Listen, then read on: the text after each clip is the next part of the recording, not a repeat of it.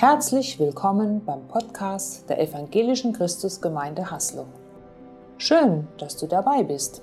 Wir wollen gemeinsam hören, was Gott heute zu uns sagt. Ihr Lieben, ich freue mich total, dass wir zusammen Ostern feiern und dass ich euch auch begrüßen kann von hier. Einige sind weiter hergereist und nicht regelmäßig da. Ich freue mich, dass auch ihr da seid, dass ihr hier mit uns zusammen Ostern feiert. Herzlich willkommen. Eigentlich müssten wir so eine Runde machen und alle müssten erzählen, was sie so erleben, da wo sie sind. Das ist immer eine Bereicherung. Schön, dass wir zusammen Ostern feiern. And some of you uh, have not German as your the language of your heart. So I say welcome to you specially and my wish is that the Spirit of the Lord will touch your heart this morning, even if we speak German, and that He shows you that, that you are very worthy for Him. And my point this morning is that it's your birthday party because if you accepted Jesus in your heart, it's Easter is the beginning of your eternal life. So, welcome in the middle of us. Ihr Lieben, wir feiern Ostern. Wie letztes Jahr. Da haben wir es auch gefeiert. Und das Jahr zuvor auch. Und davor auch. Mal ganz ehrlich, spürst du Routine? Wie ist denn das mit Ostern? Ist es dein Fest? Und jetzt mal die Frage an uns alle. Warum feiern wir eigentlich Ostern? Also, wessen Feier ist Ostern? Für wen ist die Feier? Habt ihr eine Idee?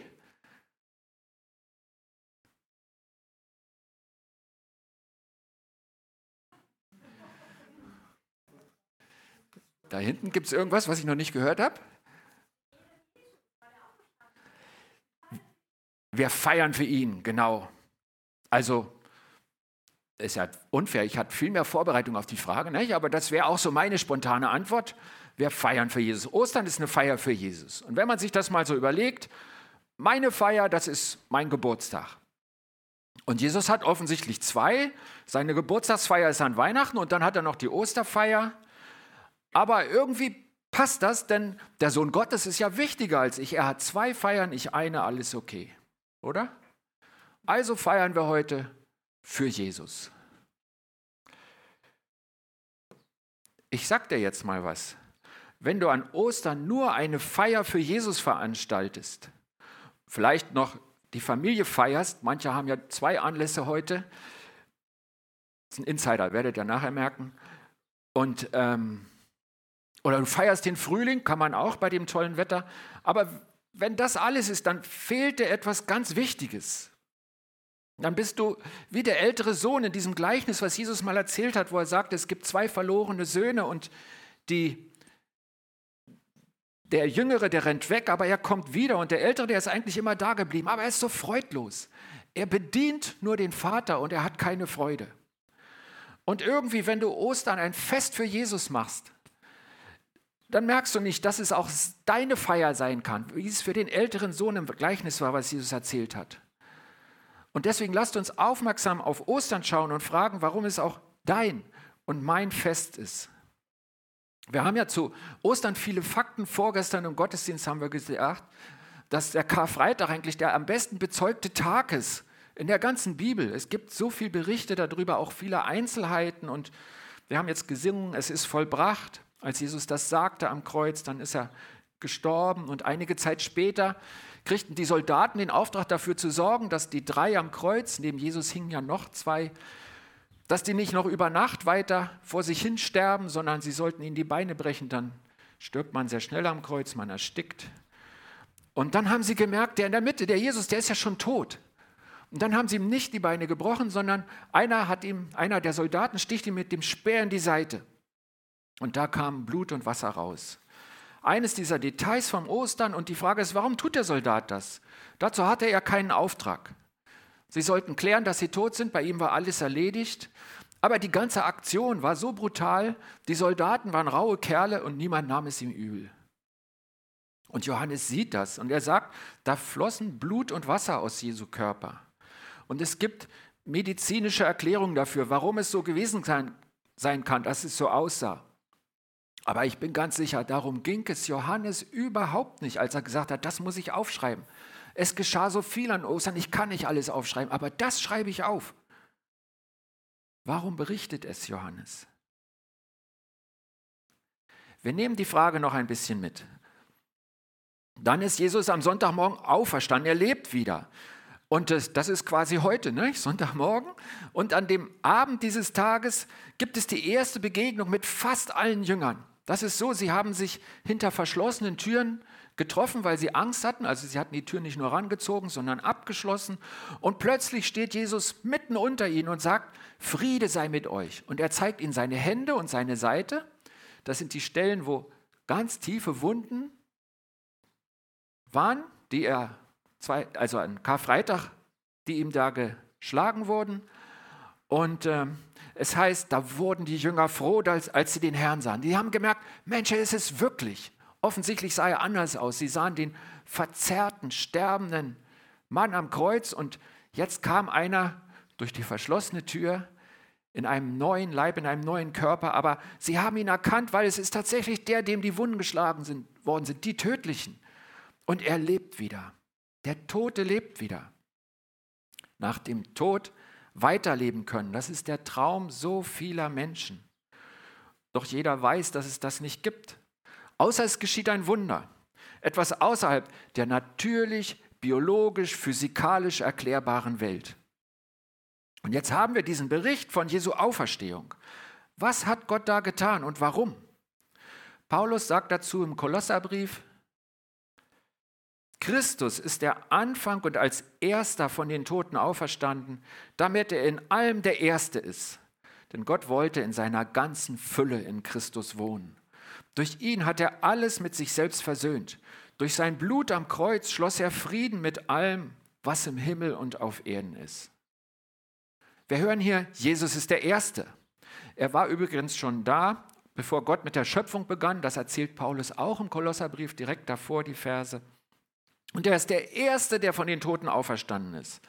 Wenn es einen Ersten gibt, dann heißt das auch, dass er nicht der Einzige ist. Wo es einen Ersten gibt, da gibt es auch andere, mehrere oder sogar viele, die danach kommen. Jesus ist der Erste von diesen. Das hören wir hier. Und jetzt frage ich euch mal, stimmt denn das? War er der Erste, der auferstanden ist?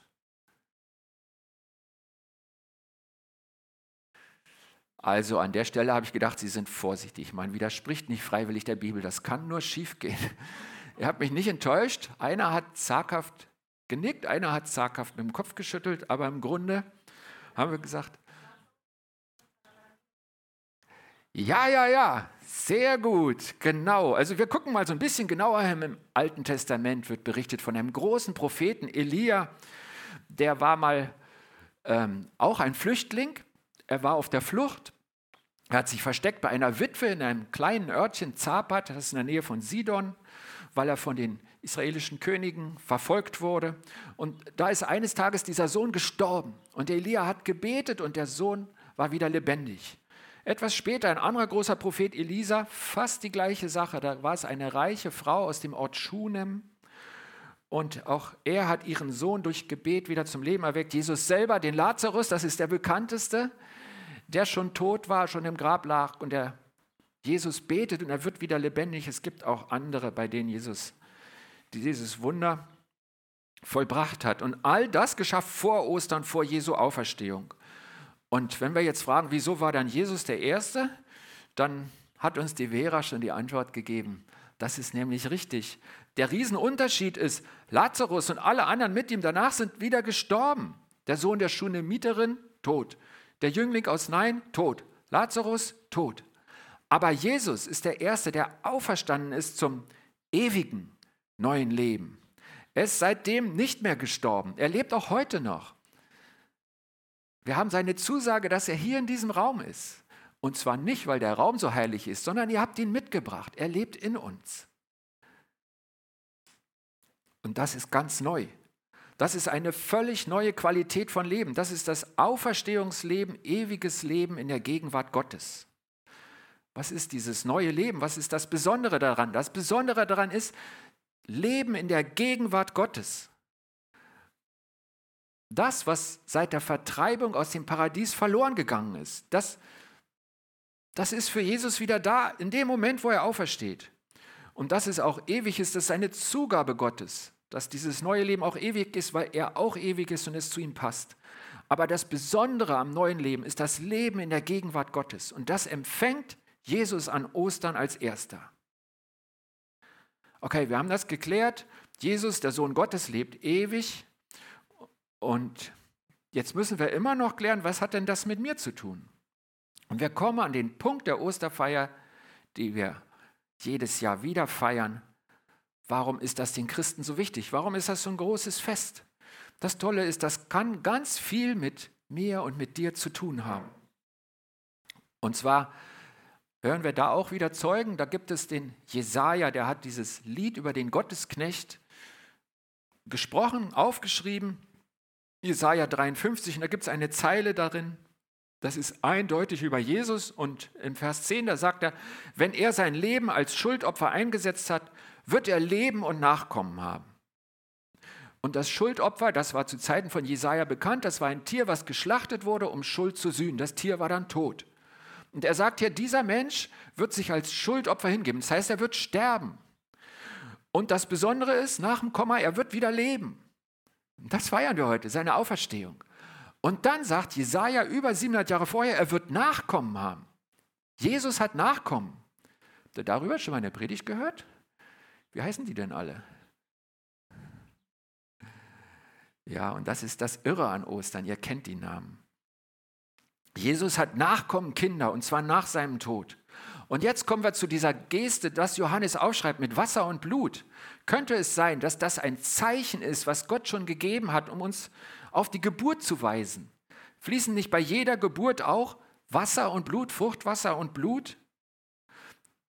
Vielleicht sagst du, das ist komisch, aber was in der Bibel kurz davor steht, in den Abschiedsreden von Johannes, da weist er seine Jünger auf alles Mögliche hin. Und an einer Stelle nimmt er das Bild von der Geburt der Frau für das, was mit ihm und den Jüngern passiert. Er sagt in Johannes 16, Vers 21, wenn eine Frau ein Kind bekommt, macht sie bei der Geburt Schweres durch. Wenn das Kind jedoch geboren ist, hat sie vor Freude, dass ein Mensch zur Welt gekommen ist, alle Schmerzen vergessen. Auch ihr seid jetzt traurig, aber ich werde euch wiedersehen, dann wird euer Herz voller Freude sein, die euch niemand wegnehmen kann. Sind wir Jesu Kinder, du und ich? Ich habe entdeckt, dass der Paulus in Galater, Galater 4, Vers 19, die ganzen in, der Gemeinde, in den Gemeinden in Galatien, das ist eine Gegend, kein Ort, die redet er an mit meine Kinder. Die sind irgendwie alle Kinder von Paulus. Und Johannes in seinem ersten äh, Brief, der schreibt ja auch an mehrere Gemeinden, geht dieser Brief, der schreibt, meine Kinder. Ehrlich gesagt, ich bin viel mehr ein Kind von Jesus als von Johannes und Paulus, oder? Wie geht's euch? Natürlich sind wir Jesu Kinder, denn durch ihn kamen wir geistlich wieder zur Welt. Diese Frage, wessen Kinder sind wir, da können wir auch auf das sehen, was Jesus in seinem hohepriesterlichen Gebet nennen das die Fachleute, in diesem fürsorglichen Abschiedsgebet vor seinen Jüngern und für seinen Jüngern. Johannes 17 ist aufgeschrieben. Da betet er auch in diesem Sinne. Und ich lese uns da mal zwei Verse daraus vor. Vers 6 sagt er, ich habe, er betet zum Vater, ich habe deinen Namen den Menschen offenbart, die du mir aus der Welt gegeben hast. Sie gehörten dir und du hast sie mir gegeben. Und vier Verse später, alles, was meines ist dein und was deines ist mein. In ihnen bin ich verherrlicht. Alles, alle Kinder sind von Jesus und dem Vater. Alles gehört dem Vater und dem Sohn. Paulus erklärt das so, das ist ein Vers, den kennt ihr vielleicht in einem anderen Zusammenhang, da steht das, dass denen, die Gott lieben, alles zum Besten dienen, das habe ich jetzt mal weggelassen, sondern diese Aussage, die Gott lieben und nach seinem Willen zu ihm gehören, die hat Gott schon vor Beginn der Zeit auserwählt und sie vorherbestimmt. Wozu denn? Seinem Sohn gleich zu werden, damit sein Sohn der Erstgeborene unter vielen Geschwistern werde. Du und ich, jeder Christ, Geschwister Jesu. Und das ist nicht symbolisch zu verstehen. Paulus redet hier von demselben neuen Auferstehungsleben, das auch Jesus seit Ostern hat. Wie sagt er im ersten, zweiten Korintherbrief, wenn also jemand in Christus ist, dann ist er eine neue Schöpfung. Das Alte ist vergangen, siehe, Neues ist geworden. Du und ich, wenn wir an Jesus glauben und ihn angenommen haben als unseren Herrn, ihn aufgenommen haben in unser Leben, dann sind wir eine neue Schöpfung. Auch dein neues Leben hat dann schon begonnen. Jesus hat gesagt, übrigens zur Martha, zu der Schwester von dem Lazarus, den wir eben schon hatten, er hat ihr gesagt, ich bin die Auferstehung und das Leben. Wer an mich glaubt, wird leben, auch wenn er stirbt. Und wer lebt und an mich glaubt, wird niemals sterben. Glaubst du das? Wir sagen, Jesus hat den Tod besiegt und wissen doch, dass wir alle mal sterben werden. Dieses biologische Sterben, das kommt doch, oder? Das kann ja nur einen Sinn haben, wenn wir sagen, an Ostern ist es das, Jesus hat den Tod besiegt. Wenn wir wissen, das ist das ewige Auferstehungsleben, dass, dass er uns erkämpft hat, die Tür aufgestoßen, wo er der Erste ist und was wir alle haben. Ich sage euch mal was einfach aus dem Leben raus.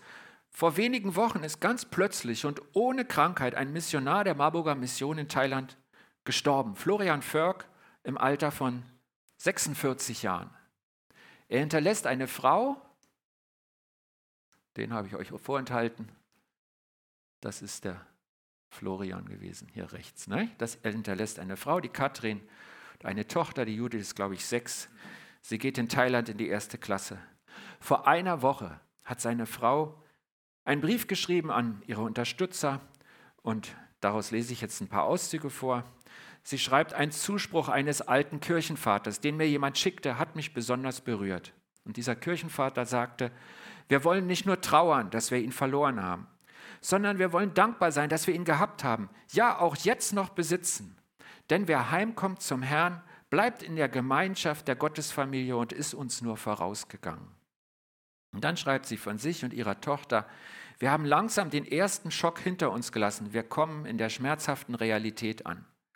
Ich weiß, dass es Judith und mich noch viel kosten wird, den Schmerz zu verkraften und uns neu zu formatieren. Wir vermissen Florian jeden Tag, wir sind nicht stark.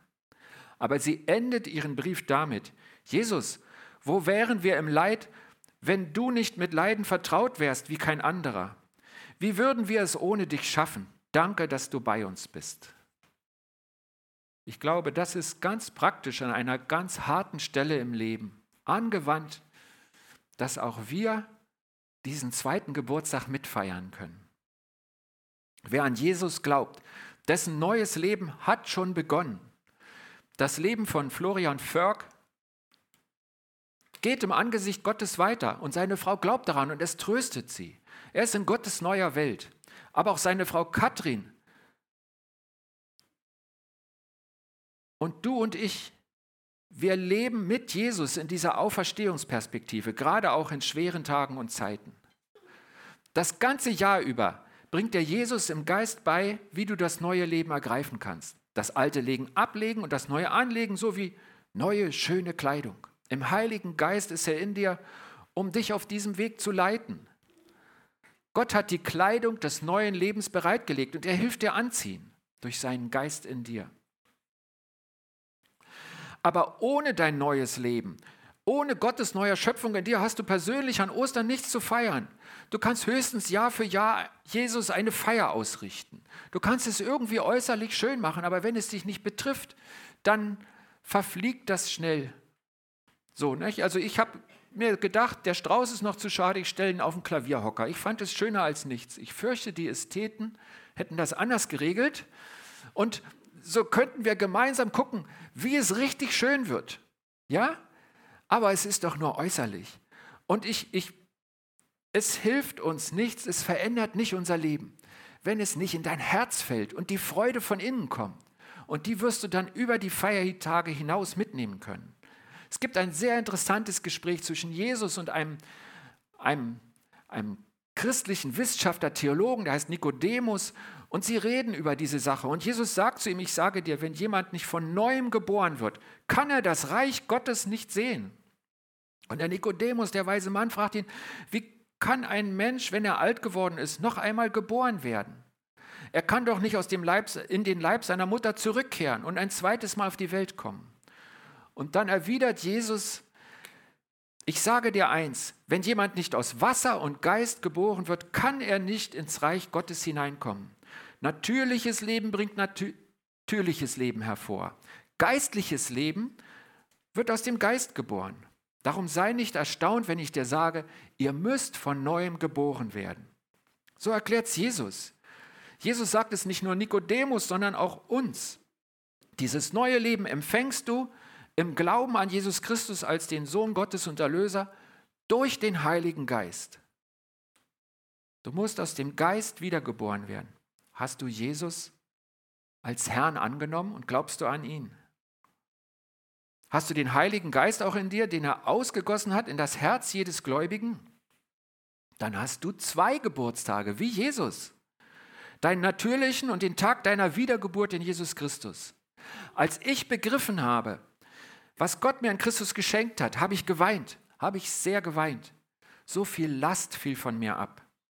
Ich weine meistens nicht in der Not, sondern in der Rettung, wenn die Lösung kommt und es gut wird. Als ich verstanden habe, dass ich nicht mehr allein im Leben stehe, sondern Gott mit mir ist, dass ich einen Vater habe, dass ich mit zur Familie des Vaters im Himmel gehöre, da habe ich geweint. Als erwachsener Mensch neugeboren, hinein in die Familie Gottes, mit Jesus als großen Bruder und Gott als Vater. Das bin ich. Das bist auch du, wenn du ihn annimmst. Das ist auch dein Weg, den Gott für dich bereitet hat.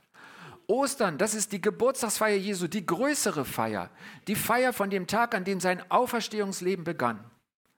Vielleicht kannst du keinen Tag so benennen wie ich, an dem dein neues Leben begonnen hat.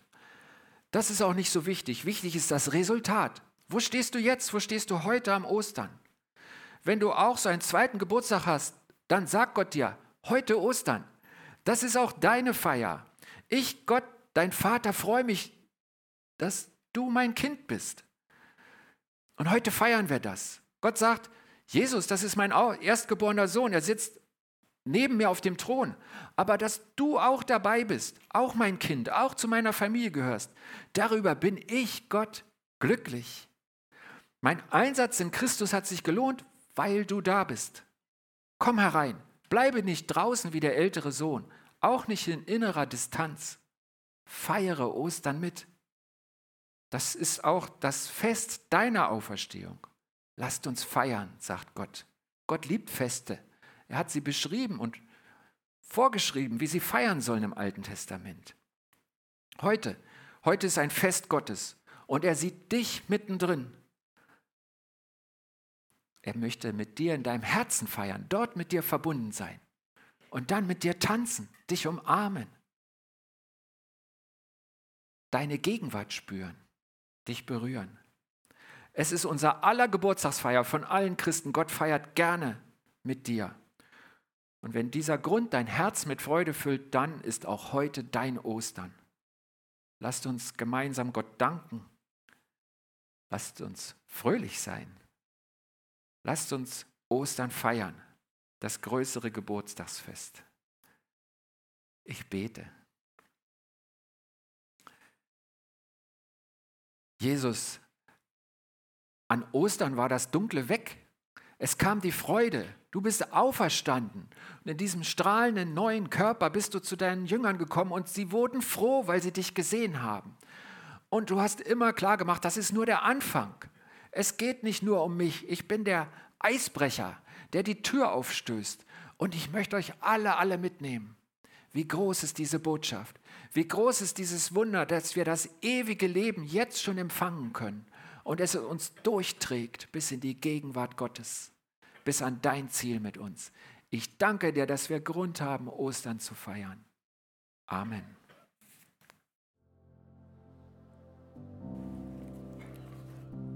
Schön, dass du dabei warst. Sicher war etwas Wertvolles für deinen Alltag dabei. Wir wünschen dir eine gesegnete Zeit.